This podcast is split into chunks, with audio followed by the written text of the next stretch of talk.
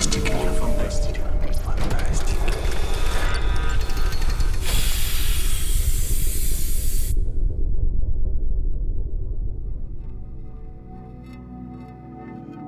Здравствуйте, дорогие любители фантастики. С вами очередной выпуск фантастического подкаста.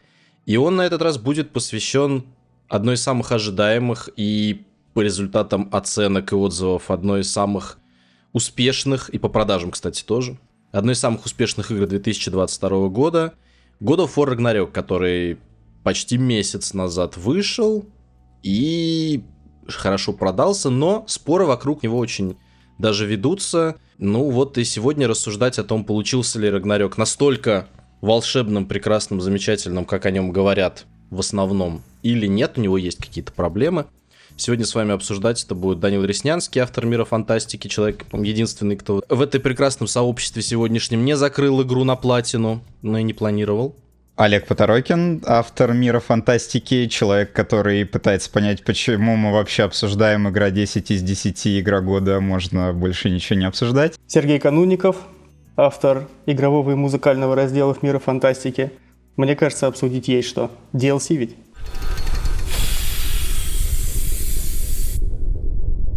Да, DLC. Ну, это, кстати, отличная тема. Я думаю, что ее можно прям взять первой. Естественно, распространенное мнение, оно появилось и родилось еще с той поры, как появился первый геймплейный трейлер.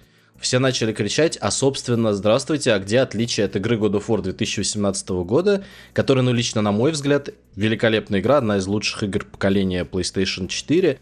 Вот лично какое ощущение складывалось у вас на этот счет? У меня тоже на этот счет есть много чего сказать. Давайте начнем. Ну, давайте я начну. У меня первые 4 часа игры было прям стойкое ощущение, что я включил God of War 2018. Прям один в один. Я, можно подумать, что просто перепутал ярлыки, включил случайно старую игру. Ну ладно, сюжет выдается потрохами, что ты все-таки там не, э, не то же самое проходишь. А, но с точки зрения геймплея такое есть, но как бы у каких сиквелов сейчас такого нету. Здесь, э, конечно, сказывается то, что первый, ну, как первый, четвертый, получается, год War, который у нас был в 18-м, он сильно прям изменил вообще всю формулу, которая была вот до этого во франшизе. Да, она казалась вот настолько свежей, настолько там все, все было по-новому, что после этого нам вроде как бы, вот сколько у нас получается, 4 года прошло. 4 года, да. Да, нам выдают, по сути, а, просто крепкий сиквел на той же самой формуле. С одной стороны, ну да, почему мы должны это считать как бы отдельной игрой, почему это не DLC и так далее, но с другой стороны... В так... названии двойки нет, опять же, да. Но с другой стороны, ведь так было всегда. Ведь во всех франшизах, где устанавливалась некая формула, хорошая формула, я имею в виду, да и плохая на самом деле, без разницы.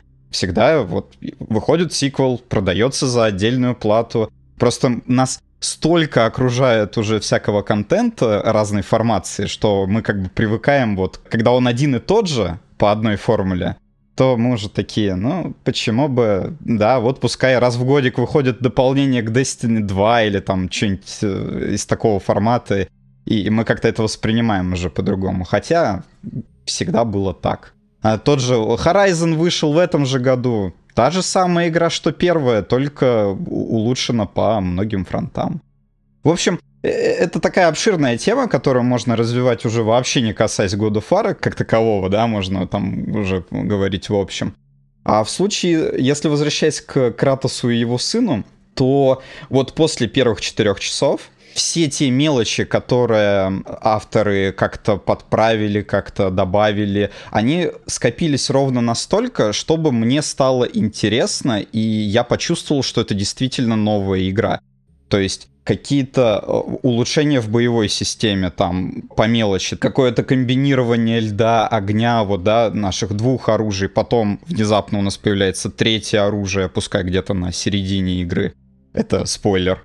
А у нас сегодня их будет много. Да, я думаю, что прошел месяц, так что если вы прям вот не играли и точно планируете это сделать в ближайшее время, и вас не, не планируете накрыться пеленой амнезии до того момента, как вы познакомитесь с игрой, То, что есть наверняка вероятность, что, например, у вас нету, да, PlayStation, но, может, она выйдет на ПК, потому что мы все знаем, Сонечка очень любит последние годы все выпускать. Поэтому, ну, как-то вот, как-то берегитесь, что поделать. Мы игру прошли, месяц прошел. Да, э, ну и возвращаясь к вопросу, у нас в предметах, э, да, в экипировке появились какие-то вот интересные взаимодействия, э, интересные механики, я имею в виду, не просто усиление там силы, перезарядки, рун, и так далее, а прямо я чувствую какую-то синергию между вот предметами, я такой, ага, можно поставить рукоятку вот такую, плечи такие, штаны такие, и можно создать, не знаю, Кратоса Архимага какого-нибудь, который будет там топориком бить вообще редко-редко будет э, чисто этим ледяным лучом смерти всех уничтожать. Вот что-то такого формата. И вот как-то оно все копится, копится, и в итоге я такой, да, это действительно можно считать за какую-то новую игру. Я остался доволен. Это если мы не говорим про, да, сюжет, историю. Ну, мы об этом еще поговорим. Да, да. Сергей, ощущения, DLC или нет? Про DLC это все, конечно, шутейки. Оно реально кажется DLC первые там 4-5 часов. Потому что если бы все DLC были такие, как вот это, я бы их всегда с удовольствием покупал. Я не могу сказать, что... Ведьмак кровь и вино. Кровь и вино, да, да, да. Купил, но не прошел. Не то чтобы Рагнарёк сильно отличался от э, прошлой части. Я специально на проверку, когда Рагнарёк закончил, пошел в НГ+, в первую часть. Все равно 5 лет прошло, интересно сравнить. Ну, в общем, помимо некоторых э, моментов, которые с первой части убрали из разряда там, что ты не можешь быстро э, запрыгнуть на уступ, или там, я не знаю, нету таких быстрых загрузок, э, как в этой части, при том, что загрузки все равно есть. Особых-то отличий и нет. Насчет ты вот сказал про билды, как раз. Я не, не уверен, в NG+, ли это только работает, но всякие предметы экипировки прикольные, э, они работали и в прошлой части. То есть э, сейчас я хожу в какой-то дурацкой броне, которая называется Code of War, э, и такой luck build из разряда у тебя нету быстрой перезарядки, нет мощной магии, ничего нет, но при этом постоянно прокают какие-то э, усиления на все, на лечение, на защиту и прочие штуки. Очень весело, смешно. Мне экипировка первой части просто показалась такой менее, как сказать, широкой в этом смысле, что я вот вроде бы тогда все перепробовал, когда проходил, а в итоге итоге все равно, ну, Кратос оставался более-менее таким же.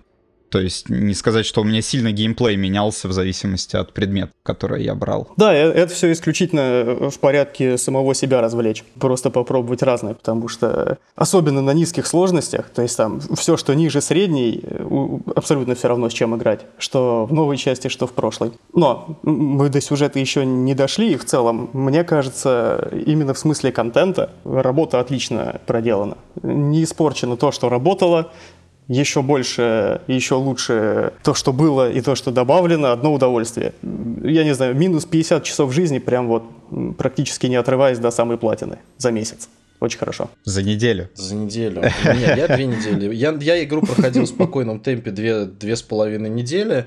Что могу сказать по поводу того, что мне очень понравилось, да, начнем с того, что я вообще не понимаю крик людей, которые там говорят, что, боже ты мой, это дополнение, какого черта за полный ценник там и вообще что изменилось.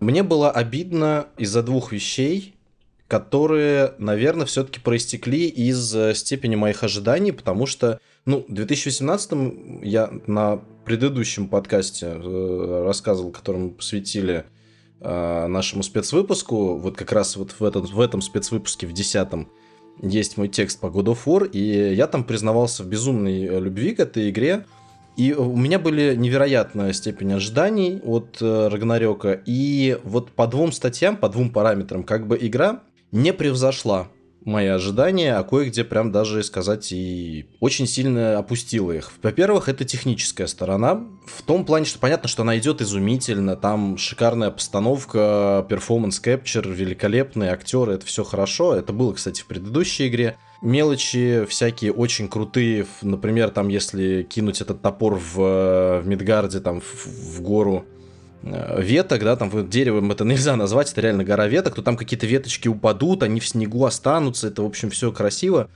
Но вот именно того технического лоска, который от игры, я играл на PlayStation 5. Неожиданно. Э, вот я все-таки ожидал, что под э, Next Gen, ну теперь уже Current Gen, да, все-таки они будут, ну как-то игра будет выглядеть посолиднее, потому что, опять же, да, там Horizon у нас тоже был кроссплатформенным, шел и на PS4, и на PS5, но даже если вы там, ну, не знаю, на YouTube откроете ролик там сравнения, то прям видно, насколько игра местами мыльная именно на PS4 и насколько она шикарно выглядит на PS5. И вот того уровня технологий, которые есть э, в том же Horizon, к сожалению, God of War не использует. Это не next-геновая игра, вот э, чего бы мне хотелось. Есть гораздо более симпатичные именно в плане техническом э, исполнении, не художественного, потому что с художественной точки зрения вообще нельзя никак к нему придираться, с моей точки зрения. Это великолепно сделанная игра. И вот все вот эти костыли PlayStation 4, они настолько мне резали глаза. Во-первых, самое главное, что мне бесило, это вот эти идиотские проползания через миллион щелей. Такое ощущение, что вот весь мир God of War состоит из щелей и ущелий, и куда-то нужно проползти, потому что на PS4 так скрываются подзагрузки. И вообще вот сами вот эти кусочки, ну прям видно, что игру очень сильно тянет назад, PlayStation 4 версия, и насколько она была бы просто отвал всего, в том числе и структурно, если бы она была сделана эксклюзивно под PS5. Это первое, что мне мешало. И второе, как раз о чем мы будем, наверное, дальше э, разговаривать, а, вот с точки зрения сюжета, первая часть мне показалась безумно крутой, потому что вот эти все скандинавские мифы, Локи, Магни, Модзи, Торы, они были настолько вот прям Ермунганд, это, да, они были на заднем плане. Они были фоном супер крутой личной персональной истории отца и сына. И все остальные темы внутри этой игры, да, потому что тема отцов и детей там, в самом деле, очень круто раскрыта, она продолжается в Рагнарёке. Вот именно тема отношений Атрея и Кратоса, отношения во флешбеках Кратоса и Зевса, отношения Фрей и Бальдра. Это была игра вот прям такой современные отцы и дети. А вот все остальное это был фон. Теперь для меня лично в восприятии все было наоборот. Вот этот эпичный фон, конец света, Рагнарёк, вечная зима, этот Филбум Винтер, вот это все, это главная тема. А вот что происходит между Атреем и Кратосом, что происходит там, э, каких побочных персонажах, оно как-то вот отошло, и вот история перестала быть персональной. При том, что она написана тоже очень круто, очень здоровски, сыграна потрясающе. Но вот этой магии камерного такого действия, где все остальные события, они идут фоном, она для меня напрочь оказалась утраченным, и при том, что в игре есть очень много потрясающих моментов отношений Кратоса и Атрея. Я вот спойлерну мой любимый момент, когда, ну так, без особых подробностей, помните в конце, где палатка, где сына говорит, батя, можно тут заночую? И прям вот как на него Кратос молча смотрит и думает, сейчас вот он сейчас скажет, что такое, я тебя люблю, сынок, вот прям сейчас нас непонятно, что сейчас дальше-то ждет. Вот это был момент очень крутой, но он промолчал и легли спать, собственно. И там еще внутри во сне еще что-то типа флешбека. Таких моментов тоже много, но вот этого ровного, степенного, такого аккуратного действия, оно вот куда-то ушло, и меня это, ну, разочаровало. Не то, что прям разочаровало, но я ждал вот все-таки вот этого. Я понимаю, почему это произошло вот, вот так, как произошло, а не, собственно говоря, не то, что я хотел и получилось. Но вот что-то мне как-то... Вот это одна из причин, по которой я душой не возлег с God of War Рагнарёк. Скажем вот так. Не знаю, что в этой части произошло с персонажами, ну, я с тобой согласен, что вот эти вот моменты, они, во-первых, моменты вот из разряда флешбеков, показа отношений там других отцов, детей, всех э, населяющих там Асгард и так далее. Мне кажется, в этот раз почему-то все получилось очень натянуто. То есть вот в первой части мы, э, Кратос еще не до конца отошел от своей греческой предыстории, он еще такой суровый, брутальный, значит, резко разговаривает, хмыкает, молчит, все остальное. Здесь по-моему, начался уже переизбыток. Не хочу сказать мыло, но что-то вот такое, какая-то натужность, искусственность, она уже появилась. Это, во-первых, напрягает в целом относительно сюжета, а во-вторых, в флэшбэках, например, по-моему, очень рвет повествование. Первой части такого было не очень много, и было уместно.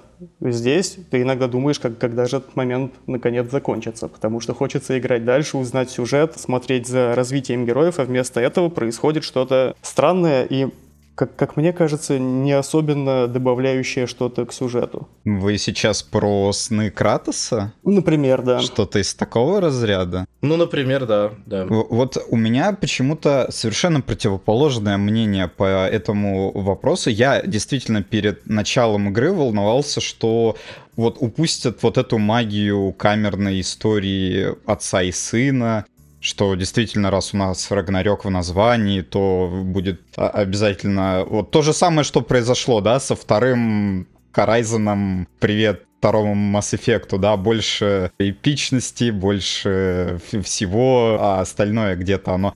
Ну, я прохожу игру, и я вижу все еще историю Кратоса и Атрея. Я вижу, что большая часть повествования ведется именно вокруг э, их отношений, которые переходят которые уже на момент старта игры, они, э, ну, как бы на, на новом уровне отношений, чего они добились в конце первой части. И мне было поэтому безумно приятно в самом начале, то есть они разговаривают уже, ну, открыто, то есть э, уже делятся, а, а Трейс спокойно разговаривает с отцом, они какими-то советами делятся с Мимиром. У них вообще прекрасное трио. Мимир как такой дядя на, на бедре тусующийся постоянно там. Ты, кстати, слышал шутку, почему он не висит спереди? Да, потому что, потому что они пробовали, и это неудобно. Да, в него постоянно ошметки всякие летели, да, это, это было очень забавно. И даже когда вот происходит сам Рагнарёк, весь вот этот эпик, я больше почему-то уделял внимание именно вот переживаниям Атрея, который не может найти свое место в жизни, который, ну да, вот я сын Кратоса, а что дальше-то? Кто, кто я такой? Я Локи или я там э, сын сына Спарты, призрака Спарты. Прошу. Внук Спарты. Внук Спарты, да. И, и, или, э, или я должен пойти к Одину, учиться у него, спасти там всю вселенную, разгадать тайны, я Локи э, и так далее. То есть, а Кратос, он, понятно, что он хочет защитить сына, но при этом, да, его все еще тяготит прошлое, где он все решал кулаками, точнее клинками, ну и кулаками в том числе. И вот он, наконец-то он смог что-то создать, и он хочет, ну, защитить то, что он создал абсолютно нормально, и вот об этом была вся игра. Поэтому, когда были конкретно эпизоды, где они только вдвоем, ну или втроем, если считать Мимира, то, блин, ну, просто было прекрасно. Вся, э, скажем так, вся сцена в Хельхейме, да, я э, правильно, в Хельхейме, где они вот охотятся за неким волком, скажем так. Я, я не знаю, я там мог чуть ли не до дрожи, не до слез там диалоги были, когда Атрей возвращает Кратосу ту, ту самую фразу, сказанную еще в начале первой игры. Да, это было хорошо. Это было так прекрасно. Я, я не знаю, я после этого мне надо было пройтись, вот так это помахать э, э, руками в, это, в голову и сказать, да не-не-не, да мне приснилось, да так хорошо быть не может, да вы чё. Вот. Ну, может быть, я слишком сентиментальный на такие темы, и ну, так я мне еще показалось. добавлю развить эту тему. Как раз-таки еще в чем проблема а с моей точки зрения, это не катастрофа, но мне вот э, это по ощущениям так запомнилось. Дело в том, что вот, возможно, дело во мне, как говорится. Я первую часть проходил, при том, что я ее не то чтобы там запылесосил, но вот там повествование шло как-то ровнее, и в первую очередь за счет того, что там, ну, особо как-то отвлечься куда-то в сторону оно, если ты отвлекался там на побочные какие-то задания или что-то такое, оно, э, возможно, опять же, проблема в том, что я тогда вообще реально за поем играл. Я первую часть прошел там, не знаю, дня за 4, при, при том, что наиграл в нее там 30 плюс часов. Здесь же вот эти части сюжета, если ты куда-то там в сторону зашел, например, как случилось со мной в кратере, есть отдельная локация, я считаю, одна из лучших вообще во всем. Э, Замечательная локация, да прекрасно. Там есть и сюжетные подвязки очень прикольные, и интересные квесты, и очень прикольные побочные э, боссы. Фактически это DLC в игре. DLC внутри игры, да, который можно было отдельно потом впиливать, приключения в кратере, что называется, продавать за 20 баксов. Но, и да, там получается, в нем можно провести там 10-15 часов вообще в легкую, если там все вот зачищать, ну, ну 8-то точно, я, мне кажется, там потратил. Там еще загадки забавные, то есть, чтобы изучить эту локацию, там реально даже надо как-то голову включить, чего, в принципе, в God of War особо, ну, не то чтобы очень много надо. Так вот, вот эти истории части подавались раньше как-то более плавно и концентрированно, и в очень таком хорошем ритме. Здесь местами и темп игры, и сюжет игры. Он не провисает, слава богу, но вот он едет такой, как поезд с остановками. Следующая станция, там такая, там Успельхейм, пожалуйста, там у вас есть полчаса, вы можете там позаниматься чем-нибудь фигней, купить соседние лавки пирожков, еще что-то сделать, потом обратно едешь на, на, по сюжетным рельсам. И вот это вот, а, а теперь тебе говорят, как бы, выходи на остановке, поезд, пока ты, собственно, сигнал он не даст. Ты можешь делать, что хочешь. Рагнарёк подождет. Никаких проблем у тебя нет. Иди там в фарме, драков каких-то там, сходи там, что-нибудь зачисти. Вот тебе там вопросики на карте, которые ты там можешь поделать. Вот. И это расхолаживает, потому что, с одной стороны, с тебя борется персонаж, который хочет, так, что там будет дальше, что там еще скажут, ну, какой еще классный ролик покажут. А с другой стороны такой, так, мне нужно вот это закрыть, потом вот это, а еще вот это, потом нужно вот, вот это и вот это. И ты возвращаешься в сюжет такой, а что там был-то? Немножко такой как бы. И вот этот темп, он, э, ну, прям вот местами проседает. Мне кажется, что они в стремлении накидать контента, они увлеклись, понятно почему. Опять же, да, если мы вспомним современные игры такого же плана, типа там Assassin's Creed Valhalla, из той же истории, да, там, или тот же Horizon. Сравнивать, честно, God of War и любой из современных ассасинов будет, ну, это просто несправедливо по отношению к God of War там все-таки, честно... Там не 2000 человек его делают, да, в 10 смен. И для того, чтобы зачистить эту игру на платину или там все ачивки, там не нужно 300 часов потратить, а все-таки только 50. Ну, это да. В общем и целом проблема такая переконтенчивания то есть это забавная претензия как раз по поводу DLC с учетом того, что God of War Ragnarok контента ну примерно в полтора раза больше, чем в игре 2018 года. То есть полный, прям вот зачистить вообще в усмерть 2018 года Рагнарёк можно было часов за 40, а Рагнарёк, мне кажется, ну там 50 плюс. Ну, 60 даже, если кое-где встрять. Дорогие слушатели, плюс 10 часов контента — это крах для игры. Запомните, God of War Ragnarok провалился.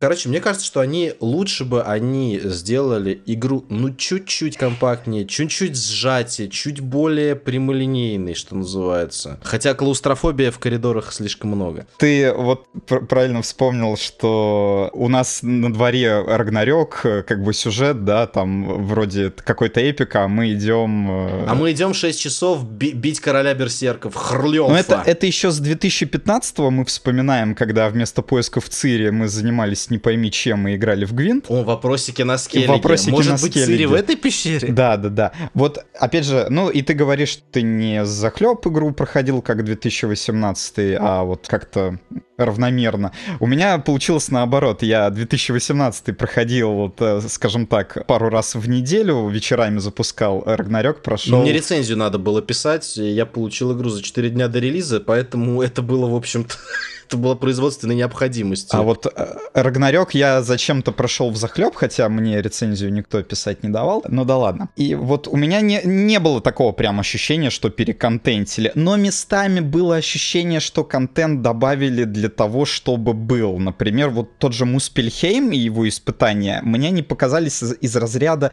«Ребят, ну они у нас были в первой игре, давайте мы их просто скопипастим во вторую. Ну ладно, там частично скопипастим, там есть новые испытания, но и старых тоже до кучи. Вот. И вот у нас как бы есть еще плюс 5 часов людям контента. Справедливости ради, Муспельхейм в первой игре гораздо дольше, э, гораздо больше отнимает у тебя времени.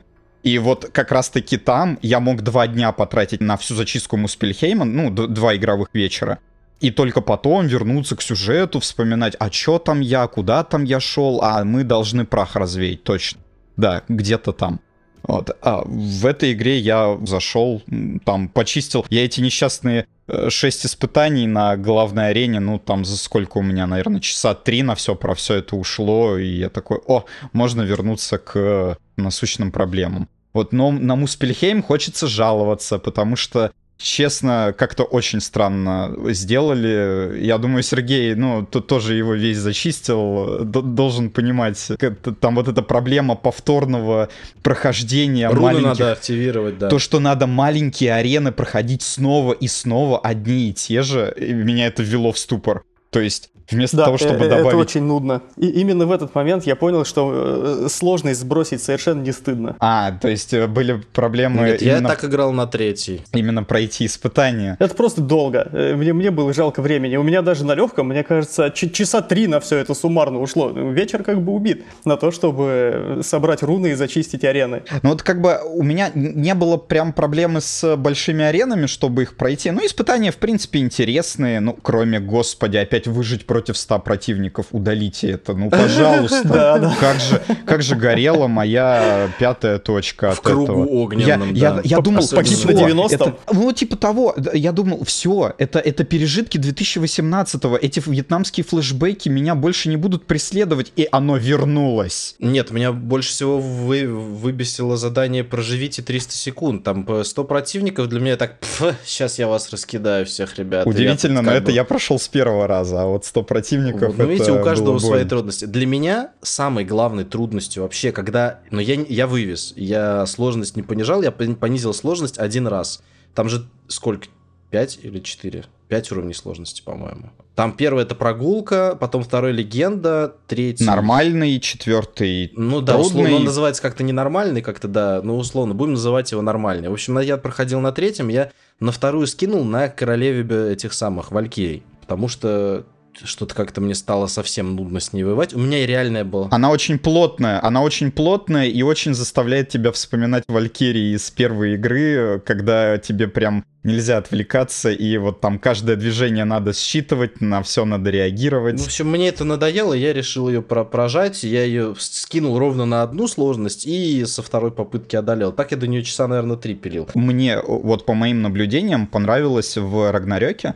Э, я проходил и прошлую часть, и эту на трудном уровне по совету друзей не стал брать э, бога войны, потому что говорят, там слишком... Give me God of War. Потому что там слишком толстые, толстыми становятся противники, их становится просто скучно бить. И в Рагнарёке у меня не было такого момента, когда ты еще слишком слабый, вот, опять же, да, там где-то первые 4 часа игры, ты еще толком не прокачался, у тебя там две способности, дай боже, а противники внезапно стали толще и требуют от тебя, ну, посиди на нас часик времени, а, поуворачивайся от всех наших атак, и, может быть, ты нас когда-нибудь пройдешь. В первой части такой момент был, он меня жутко выбесил. Может быть, вы помните, там, когда Кратос с Атреем падают с моста, и их встречает целое полчище драугров, вышедших из камня, у вас ничего нету, вы еще не прокачанные, это начало игры, против вас 15 противников, делайте, что хотите. Вот, кстати, у меня такого не было. Я не знаю, почему. Я играл все на той же сложности. Более того, я хочу сказать, что у меня в Рагнарёке, особенно в первое время, у меня была такая же проблема, что у тебя слишком мало навыков, у тебя еще ничего не прокачано, у тебя... При том, что ты сделал... Это было очень забавно. И там вот это есть один из первых побочных квестов, кстати, прикольных, остановить э, кузницы гномов. Чтобы Был такой, да. тебе в награду дают очень клевый доспех для начала игры. Такой, эх, ну сейчас я с этим доспехом, у меня уровень повышен, сейчас я пройду. Там что-то какую-то сюжетную фигню. И натурально, я не знаю, может быть, я не вспомнил управление. Тоже может быть такое. Ну, я все время пытаюсь оправдать игру, но не знаю, мне кажется, что враги в этой части что-то нажористые. И местами бывает такая ситуация, что их нужно ковырять. Вот, ну, не знаю, может быть, вот надо было снизить сложность, играть на второй. Но реально вот ты их пока ковыряешь, ты их там 15 раз нужно ударить топором. Да, они откинутся, да, они тебе урона особо не нанесут. Но вот этого ощущения... И в предыдущей было примерно то же самое. Я бы, честно, хотел бы, конечно, не так, как в God of War там 2000 Э, какого там, десятого года в третьей части, где ты просто квадрат, квадрат, треугольник, квадрат, квадрат, треугольник, и тысячи просто трупов разлетаются во все стороны. Конечно, такое уже было бы не очень. Но реально вот по моим ощущениям есть какая-то вот проблема, что они ну довольно такие крепенькие, и пока ты не прокачан именно в плане, у тебя нет разнообразия приемов, Ну, а что с ними делать-то, в общем-то, как бы стой ковыряй вилкой их. Я, я понял, нам с Данилом выслали разные версии, точнее, мы купили разные версии игр. Я купил в американском сторе. Потому что вот у меня... Возможно, там почему... более плотные враги. В том же Свартальфхейме, ну, совершенно, вот почему-то у меня э, противоположное ощущение. Вот вообще весь... Эльфы, да, я помню, в первой части эльфы меня очень мучили, да, я ковырял. Эльфы вот это, конечно, я ужасные. В этот раз эльфы мягкие, более-менее. Плюс там еще очень прикольные есть эти зеркала, от которых можно топор рикошетом да, на да. плюс тысячу урона посылать. И это, кстати, очень сильно облегчает. Но вот в плане, да, там первых драугров все равно ты ковыряешь, я не знаю, как, как будто ты играешь Destiny на высокой сложности, не по своим вообще, я, не я по просто, своей прокачке. А, я, скажем так, не так давно проходил первую часть, не в, когда она выходила, а уже гораздо позже, когда у меня появилась пятая PlayStation. И Э, я вот прекрасно помню, что там кривая сложности мне не очень понравилась. Она сначала была, ну, не то что сложная, вот было вот это толстота противников, вот это вот все кошмар. Потом где-то с третьей игры, игры э, она становится дичайше легкая.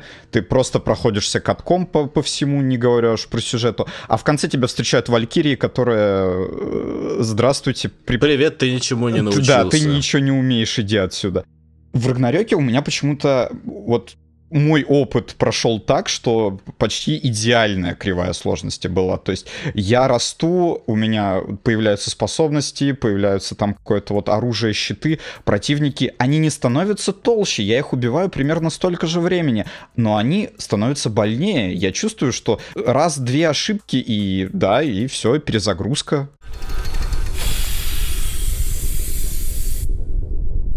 А потом тебя заставляют играть за Атрея. Давайте об этом еще да, поговорим. Да, это важно. Ну, давайте. Довольно, довольно-таки важно. То мы сейчас будем там описывать, сколько мы ударов этих самых клинков хаоса потратили на трех берсерков. Вот их я ненавижу люто, но я потом пришел, я перекачался и уничтожил их.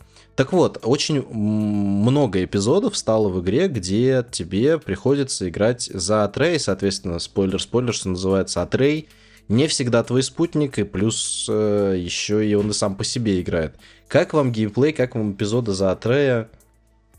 Смысловые эпизоды, в том числе сюжетные, и как поиграть, да. Довольно прикольно, мне понравилось. Считай, еще один персонаж со своей собственной механикой. Ну, понятно, что чисто технически э, в целом похоже на бросание топора Кратоса, но для смены темпа прям очень хорошо.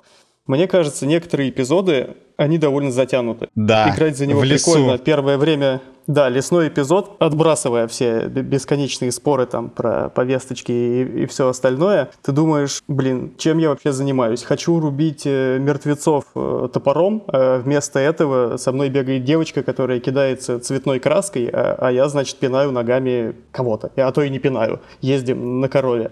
И, и все это длится часа два. Ну, в районе того, да? Это грустно. Эпизоды, которые в Нифльхейме, они веселей.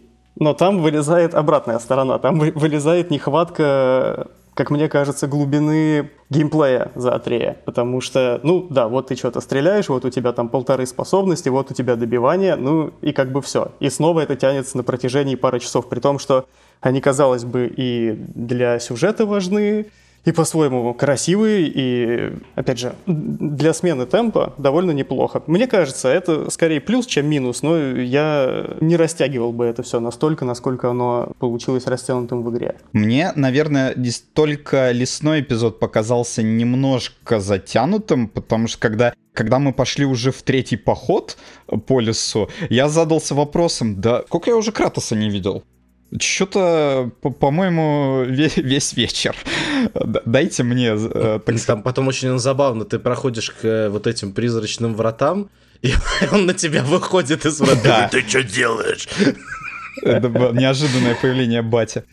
А, но в целом мне вот эти эпизоды за Атрея, они показались очень такими сюжетно ориентированными, то есть я больше не на механику обращал внимание, которая, ну, она есть, да, я что-то убиваю, стреляю луком, убиваю э, там некоторых противников. Там есть очень забавный момент, где Атрей в одной из своих вот первых таких э, геймплейных, так сказать, поездок, он пытается проломить сундук так же, как это делает Батя, у него не получается. Да, это очень смешно, кстати. Это было просто потрясающе. Да, и там есть... Мне кажется, что в этом как раз, в том, что не дожата механика, как раз и проблема вот этих эпизодов. Если бы оно было сделано разнообразнее, чувствовался бы импакт, так сказать, это все проходило бы гораздо веселей. Но из-за того, что вот оно, ну, как бы есть, ну и ладно. И вот ты сидишь и ждешь, пока закончится. Да, но я о том, что мне просто вот от этих э, моментов больше нравилось именно слушать, э, как Атрей беседует с другими сюжетными персонажами, которых мы... Сам с собой. В остальной игре мы их особо не встретим, да, что вот э, дочка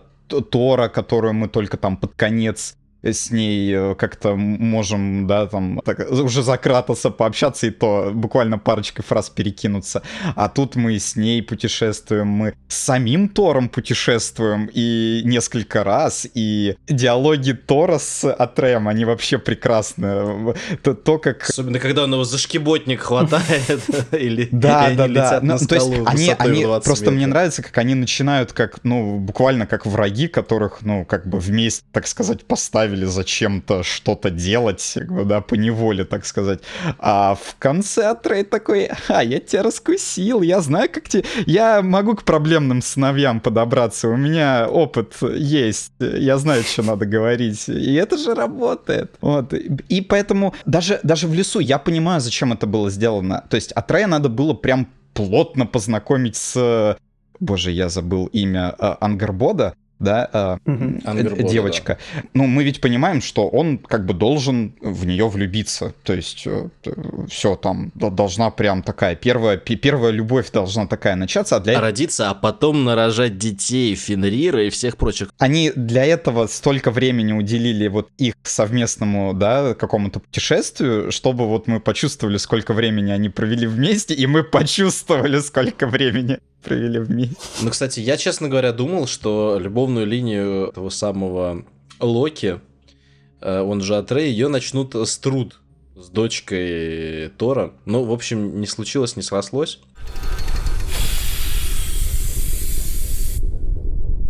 Так вот, и по поводу вольного обращения с мифологией. Как вам интересные сюжетные ходы? Мы, естественно, постараемся избежать особо прям каких-то спойлеров. Вот, но насколько креативно, ну это вот с моей точки зрения, да, я сразу свою скажу, что насколько креативно, здорово и местами прям очень по-доброму и красиво коллектив Sony Santa Monica прочитал, ну, уже наизусть, наверное, изученное большинством образованных людей истории германо-скандинавских мифов. Вот какая ваша любимая наверное, или что вызвало, как, например, у некоторых цвет кожи, ангербот вызвал Ой, давайте, давайте без этого, вот. это глупо вот, как-то. А, да, вот, ну много чего, много каких претензий предъявляли, но вот какая такая интересная история, что, что в общем, самый неожиданный поворот, вот для меня история с волчонком, вообще для нач- начала просто э, потрясающая. Ты этого волка не знаешь, тебе на него как бы наплевать 10 раз, но ты переживаешь. Вот, а потом, насколько это все э, здорово провернули, собственно, с большим волчонком. Вот это, конечно, я красиво все скрыл. Никто не догадался, кто не играл. Мы поняли, о чем речь. Ну, кстати говоря, далеко ходить не надо, что волчонки-то, что тот, который был в начале, что тот, который большой, они, как бы, видишь, в некоторых прочтениях смешиваются. И разработчики, видимо, знали, о чем говорили. По-моему, получилось неплохо. Я, наверное, не такой большой прям спец по скандинавской мифологии, как она есть. Но, скажем так, мне просто понравилось, что совершенно не подпитывается ничего у Санта-Моники от именно поп-культурного какого-то, да, вот образа сейчас скандинавских богов, как «Привет Марвелу», да, то есть э, они дают свое видение, которое основано на, на мифологии, ну, частично, где-то больше, где-то меньше. Меня просто порадовало, что отношения Одина и Тора все еще через общую вот эту мясорубку отцов и детей проводят. Один, он просто прекрасен. Это лучший персонаж этой игры. Нет, лучший персонаж этой игры — это Ротатос. Ну, э, хорошо, Это кроме... белка с проекции. После, после Зачем Рототоска- напомнил? Рототоской было бы его больше, хотя не, если бы его было больше, он бы нас уже немножко раздражал бы, наверное, э, его идеально. Но Один, когда он говорит с гномами и говорит им, что он вся их экономика, я, я не мог проржаться. Вот. Он вот вообще прек- прекрасный дедушка, вот прям, э, он как бы одновременно умеет быть и грозным, да, он все-таки здесь как бы антагонист, вот, при этом он такой «А, добрый, что-то ходит, работает, у него дел по горло, Такой местный депутат. Я как раз хотел сказать, мне кажется, он даже не депутат, а такой, знаешь, поселения. э, такой криминальный авторитет какой-то, знаешь, из бандитских фильмов. Вот он прям с первых э, минут, как он по- появляется на экране, начинает ругаться, угрожать, что-то требовать. антибиотика, э, из прекрасного Да, сериала да, да, «Бандитский. Петербург». Да, точно, Вот что-то точно. такое Он самый, есть. именно, именно. Э, Очень колоритный. Вообще, прочтение Одина, по-моему, крайне э, свежее. Мне, мне очень понравился. Отличный персонаж. Мне, на самом деле, я хочу сказать, из побочных веток, а там же очень много их, конечно, история гномов, по-моему, самая трогательная, самая сильная. ну, оно и не И удивительно. самое заслуживающее, чтобы про нее ничего э, Не не, рассказывать, в том плане, что... Мгм. Да, в плане, что это очень круто, и плюс последний квест, он же после титров, по сути, э, который эту сюжетную ветку завершает. Вот э, для меня это, наверное, сыграло важную роль в том, чтобы принять все-таки, что God of War Ragnarok это очень, очень сильная, очень хорошая игра. Даже так, это та линия, которой завершается именно игра э, самыми последними титрами. То есть, потому что есть первые титры, они, как и в предыдущей игре, дают тебе управление, ты все еще бегаешь за Кратоса, пока титры идут, да. Мы в прошлый раз мы там с горы спускались, и в этот раз тоже спускаемся э, с горы, так сказать. А вот уже именно вот это, казалось бы, такая побочная линия, она прям все это последняя сцена, которая завершает э, игру уже классическими титрами. Это прям один из сильнейших моментов э, игры. И радует, что э, вот эта маленькая деталь, да, еще в первой игре, когда э, мы задавались вопросами, почему Брок э, так отличается от Синдри, почему вот, да, там все персонажи Ответ как дан. персонажи. Мгм, да, мгм. и они дали на это ответ. Это было очень приятно, что вот такая деталь, она оказалась сюжетно важна. Э, Хотя, казалось бы,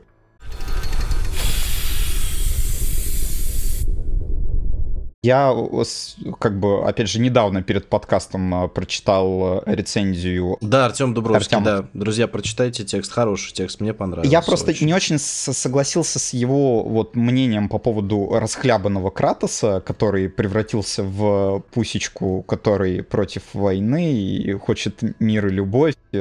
Мне почему-то показалось, вот Кратос в Рагнарёке, он меня поразил. То есть, если он и в первой части был хорош, Кристофер Джадж прекрасен в, в роли, э, даже когда он просто хмыкает в ответы Да там пол игры это... «М, да, то Рагнарёк дал Кратосу голос, по сути, то есть, потому что Кратос говорит здесь столько, сколько, ну, я не знаю, За все предыдущие части, мне кажется, суммарно. суммарно. И, даже, и вс- еще, все еще больше. Да. И именно после Рагнарёка, я каюсь, я не играл в первые части God of War э, греческие. все, друзья, я пошел. Да, да, да. Но именно вот после этой части их захотелось пройти, потому что Кратос здесь ну, столько рассказывает и про Отсылок свое очень много, прошлое. да. да, в первой части у нас, казалось бы, ну тоже было, да, появлялся и призрак Зевса, и что только у нас не было. Но это все было из разряда, да, какое-то таинственное прошлое, все вот это. А здесь он прям, э, вот они с Мимиром делятся своими какими-то чувствами э, и с э, Атреем тоже, и с другим спутником тоже. То есть, что э, Кратос, что он принес вообще из э, вот своей-то г- греческой эпопеи, какие вот его переживания личные, куда он хочет вообще двигаться дальше, вот помимо защиты Атрея, вот это вот все. И поэтому... а- а Ведь сам дневник, который, э, ну вот кодекс, где у нас записаны кто друг, кто враг, что вообще происходит, он в этой части тоже написан Кратосом, а не Атреем. У Атрея есть свой отдельный, но и у Кратоса есть. И ты читаешь, и вау, у Кратоса столько мыслей в голове, я бы никогда не подумал. Я думал, там ровно одна извилина, которая говорит «убей». Ну, а оказывается... Это все потому, что в греческие части не играл. Сейчас Но... Ну тебе поясню, да? Да. На самом деле, э, история в чем? Мне чем очень сильно понравился God of War 2018 года, и, в принципе, с преемственностью Рагнарёка все очень тоже хорошо. В God of War 2018 года и для игрока, и как бы для самого Кратоса делает вид, как бы что у него прошлого нет. Он его просто как бы отринул, спрятал, что называется, в подпол вместе с клинками хаоса. И он как бы делает вид, что вот всего того, что вообще жуткого того, что с ним было, включая убийство своей первой семьи, которое он совершил в угаре безумном, который на него наслал, собственно, предыдущий бог войны греческий Арес. Так вот, он это все как бы отодвигает, и вот для игравшего в те греческие да, части, там в трилогии плюс два приквела, плюс э, еще один большой приквел, да, получается, то есть у нас три номерных части было, две части с PlayStation Portable, плюс э, God of War Ascension, единственная часть God of War, которую я до конца не осилил, потому что ну сколько уже можно было. Так вот, вот эту всю свою предысторию он как бы похоронил, он убрал, он ее пугался безумно. И вот все, все места, где, чем драматургия God of War 2017 года просто шикарная, что все моменты, когда это прорывалось, что вот с этим призраком Зевса, что вот с этой сценой, когда, помните, происходит какая-то сцена, и Атрей спрашивает, ему говорят, что случилось там в пещере какой-то, говорит, он убил, типа, своего отца убил. Атрей спрашивает, господи, какой ужас, чё, как же так можно? Ты в это время, э, Кратос стоит такой, ну, как бы мы не всю историю-то не знаем, в общем-то. Вот это было очень круто. А здесь, это показано, в принципе, неплохо, Кратос все-таки признал, что у него было прошлое. Прошлое тяжелое, и нужно не забыть, не забросить это прошлое, а помнить о нем и не повторять ошибок, которые он наделал. И в первую очередь, чтобы эти ошибки не повторил его собственный сын и все окружающие. Чтобы не убивал отца, вот это вот все. Да, вот, да я думаю. Вот, да, но в первую очередь, да. И в этом смысле, на самом деле, я не понимаю, многие говорят и пишут, что вот, Кратос превратился в какую-то там кисельную барышню, которая такой, я вся против такой войны, ну что, что вы делаете, можно оставить меня в покое. Нет, он как раз круто в том, что он наконец-то, пройдя всю жуть, пройдя события God of War, а в очередной раз ввязавшись в убийство богов, убив Магнис Моди, он вот все-таки на протяжении всей игры такой, да господи, ну опять воевать, как мне это надоело, ну сколько же можно, пожалуйста, перестаньте меня. И он понимает, и вот эта тема борьбы с судьбой, да, то есть что было предначертано, вот это то, что ему все время вот как бы на роду написано вот в этом всем ужасе участвовать, и это очень крутая тема, к сожалению, вот буквально чуть-чуть вот драматизма вот этого не хватило, чтобы Кратос стал прям совсем чуть ли не самым таким многообразным и многоглубоким персонажем, просто все это было на самом деле в нем. Ничего Санта-Моника прям не изобрела, она просто потянула а очень осторожно за все нитки, которые были с 2005 года, с первой части God of War, и очень аккуратно на все это подвесила вот как бы Кратоса в полном его великолепии. Меня поэтому очень поразил именно бой э, с Хеймдалем, потому что я там сидел, как, ну, помимо самого боя, я сидел на иголках такой, так, так убьет или нет? Так получится? По... Блин, а может быть получится? Ну, он же, он же пытается, да, пойти против судьбы, и ты такой, нет, да, да или нет, да, да, нет, да, да, да, да, ну, да, нет, а, да неужели... Мы это нарежем на рингтон, Да, на, нарежем. Ну, то есть мне... Специально можете скачать платные подписки. Мне просто дико понравилось, что ты даже сам вот как бы гадаешь над исходом этой битвы. То есть потому что Кратос от нее пытается добиться не того, чего обычно. Вот. И это очень сильный эффект оказывает. Не-не, я могу только согласиться, это правда. И бой с Хеймдалем, и бой, немножко спойлера, с Тором. Действительно, и О там, нет, и там они Кратос... будут драться, не может быть. На первых 10 минутах игры, да. Да мне очень понравилась первая сцена, где она «Покажи мне бога войны!» Ну давай, ладно, я тебя оставлю. Еще там очень клево обыграли э, на уровне Metal Gear Solid просто э, сцену с э, черным экраном да, да, да. конца игры. Где якобы убийство. Начало вообще, кстати, по-моему, прям то, что надо. Вот это реально напоминает о, о прошлых частях. Вот это вот там «Who are you?» в начале, вот это да. Но чем дальше, тем больше отношений отцов и детей и всего остального. Но я не про это, я про Хеймдаля и про Тора, потому что реально каждый раз ждешь, получится или нет, получится или нет. Хеймдаля очень хочется убить, потому Да, что он он, прям настолько такой мерзкий. омерзительный Да. прощелыга, он прям мерзкий, его прям хочется вот куда-то, что-то с ним страшное сделать, неописуемо страшное. Ну, видишь, значит, хорошо сыгран, если бесит. То, что нужно. И когда тебе персонаж говорит, ну, я... Да, мы должны сделать так, чтобы не убивать его, ну, по-хорошему. И ты такой, да нет! Пожалуйста, а можно убью?» Можно я его немножко убью все-таки? Да, это... Ну и, кстати, а, настолько а, Санта-Моника посчитала эпичным подходом замороженную молнию, что сделала ее аж целых два раза в игре.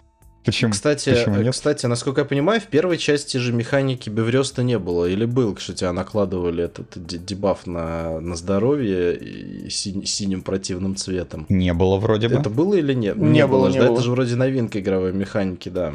Довольно занятная. Наверное, нам остался последний вопрос. Игра года Чида, чи нет? Вот. Ну, я здесь, наверное, на ролях человека, который все еще пытается установить Elden Ring, скажу. Да, Тут как бы... На 786-й Pentium. Не, скорее из разряда, господи, да когда мне защищать ваши миядзакивские миры, упаси Господь. Я могу понять, что ни одна из игр, которые на ТГА представлены вот играх года, она по логике, Хороший заход. да, о- отличная. Мы с такими сомнениями, да, их можем назвать играми года, потому что, ну, Elden Ring — это Dark Souls э, снова. 9. Да, просто вот, просто в открытом мире, вау, здравствуйте, ну клево, а что в Dark Souls до этого эти кишки нельзя было по ним двигаться в разные стороны, что ли? Можно было. Это был все еще открытый мир, ходи куда хочешь. Кратос это сиквел, Horizon это сиквел. Ну, значит, игра года это Stray, однозначно. Потому что котиков все любят, а песиков любят, но поменьше. Ладно, не, не обижайтесь на меня, собачники. Мы песиков тоже все любят. Я шучу. Ну так чё? Игра года нет. Да, серьезно, серьезный вопрос. Для меня, ну, я играл в Horizon 2, я играл... э, Я прошел God of War 2, мне он понравился гораздо больше. Из двух игр, в которые двух. играл Олег, Нет, ну из-. Нет, из, э, из, из всех, э, ко- которые вот представлены, я, по сути, Elden Ring видел только там геймплей у друзей на Ютубе, он мне понравился меньше. Я видел прохождение Elden Ring на кусках, на бананах, да, там на там-тамах. Да, считаю, YouTube гейминг мне не, не зашел. Так, Сергей, игра года, не игра года. God Думаю, что нет. Я все-таки за Elden Ring. Возможно, я слишком сильно люблю соусы, и немножко это... У меня Да это мы про перекошенное это мнение. мы это еще можем кому угодно можем рассказать э, про то, насколько у тебя Dark Souls головного мозга, мне кажется. Ничего там плохого не вижу. Да, да. Все-таки сиквел, все-таки сиквел, и как бы не то чтобы вторичность, но было, было. И, не- и нового не хватило на то, чтобы стать игрой года, как мне кажется. При всей душевности, э, отличном исполнении, реально не оторваться, но нет, я все-таки за Elden Ring. Ну, если без шуток, то действительно Elden Ring, он, да и скорее всего, и на, на том же ТГА и, и возьмет награду, потому что, ну да, там действительно просто вот это ощущение э, какого-то первооткрытия, да, новизны. Вы же понимаете, что главное, чтобы э- этот подкаст успел вовремя, потому что он может выйти и после ТГ. Ну, значит, мы ошибались. Значит, будем уже ду- дураками, которые рассуждают о том, что- Ретроспективный обзор, да нет, Да. ну, в общем, давайте я э, выскажу свое мнение. Чисто по количеству часов, которые я провел в игре, конечно, для меня лично God of War все-таки...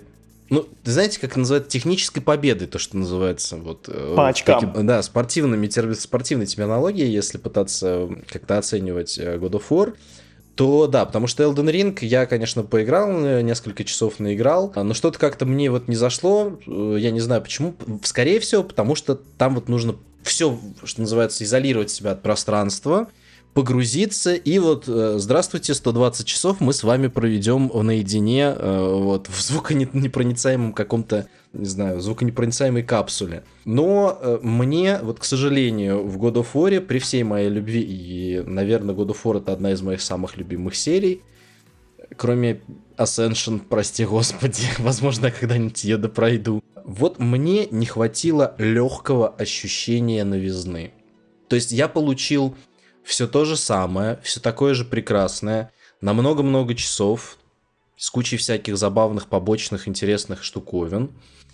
Но мне не хватило вот ощущения какой-то такой вот, во-первых, ощущения новизны, во-вторых, ощущение такой, знаете, что, например, как ни странно, у меня, например, было от Death Stranding, чего я не ожидал. То есть это не, не, не от того, что игра такого большого формата, а именно вот какое-то ощущение завершенности. То есть вот когда все, что в игре есть, оно настолько аккуратно прям друг к другу при, примыкает, и геймплей, и повествование, и побочные какие-то вещи, и исследования, и все-все-все.